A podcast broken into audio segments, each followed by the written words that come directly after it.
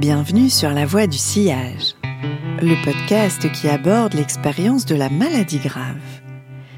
Qu'on la vive dans son corps, dans son quotidien professionnel ou en accompagnant un proche. C'est avant tout un espace de récits, de rencontres, d'apprentissage qui font trace et nous rendent bien vivants. J'ai toujours pensé que nous avions beaucoup à apprendre des enfants. Ces petits êtres gambadants, pas très hauts, qui ont l'air de peu se préoccuper et qui pourtant saisissent le monde dans sa pleine sensibilité. Un baiser magique vient apaiser un genou éraflé dans les gravats. Une étreinte vient calmer un chagrin des plus intenses. Une petite histoire vient induire un sommeil délecté. Mais surtout, leur parler en vérité les aide à exister et s'inscrire dans les histoires. Celles qui les regardent. Souvent, par amour toujours, on souhaite protéger les enfants d'une réalité qu'on juge trop intense pour leur innocence.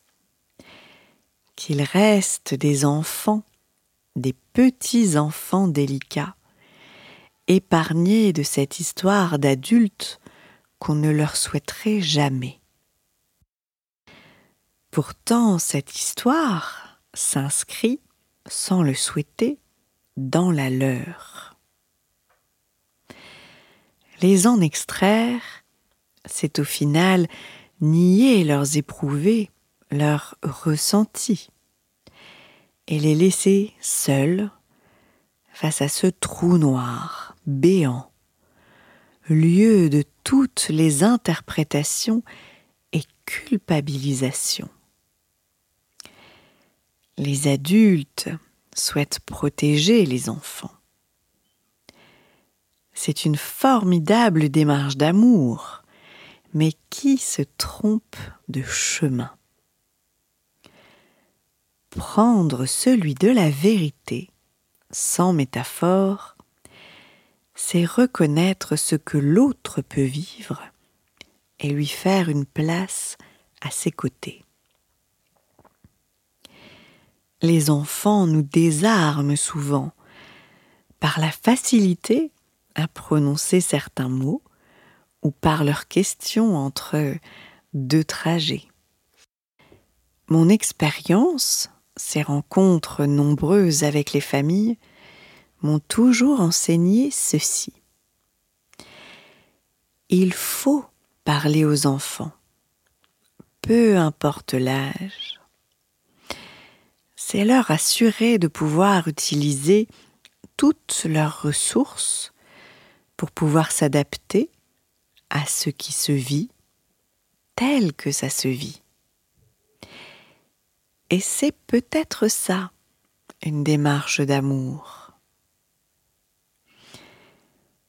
une patiente d'une quarantaine d'années rentre dans notre service. Elle ne verbalise bientôt plus. Nous savons tous, elle aussi, qu'il s'agit de l'accompagner vers son décès. Le mieux possible, digne et confortable. Cette femme je la rencontre surtout dans le regard, qu'elle vient parfois ancrer dans le vôtre, puis dans la pièce, de manière aléatoire. Je m'adresse à elle, lui raconte ce que nous faisons, l'accompagnement de ses proches, ce que nous tentons de soutenir. Madame a deux enfants et une petite fille, Mona. Mona est une adorable petite blonde aux yeux bleus. Elle a quatre mois. Vivre n'a pas été un apprentissage si aisé pour Mona. Les premiers mois de sa jeune vie ayant été bousculés par des soins médicalisés.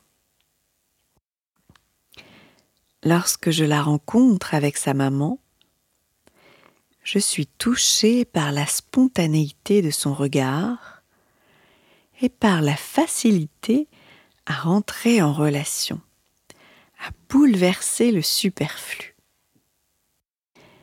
Sa jeune mère a le regard de ceux qui ont eu mille vies. Des yeux sombres, derrière de grandes lunettes, avec de longues mèches de cheveux qui encadrent son visage. Il contraste avec le teint pur du visage et la douceur presque enfantine de son sourire. J'ai l'impression d'être à la fois en face d'un vieux sage et d'une jeune femme. Elle enveloppe Mona de ses bras avec sécurité et assurance. Comme si chaque caresse lui disait que tout irait bien. Cette jeune femme qui vient voir sa maman à l'hôpital, après l'avoir quittée il y a peu, cet hôpital. J'admire cette femme qui emplit mon bureau de sa douceur, de son vivant. Nous sommes ensemble, quelque temps plus tard, dans la chambre de Madame. Une quiétude embaume la pièce, au rythme des respirations de chacune et des chuchotements. Mona s'exprime comme pour nous signifier sa mise à l'écart. Présente dans son landau, mais en dehors de notre trio. Sa mère la porte délicatement. Sans bruit, elle est déjà contre son épaule. Elle lui murmure Regarde, c'est ta mamie. La patiente tourne son visage doucement vers Mona, ouvre grand ses yeux et fait lien dans les siens.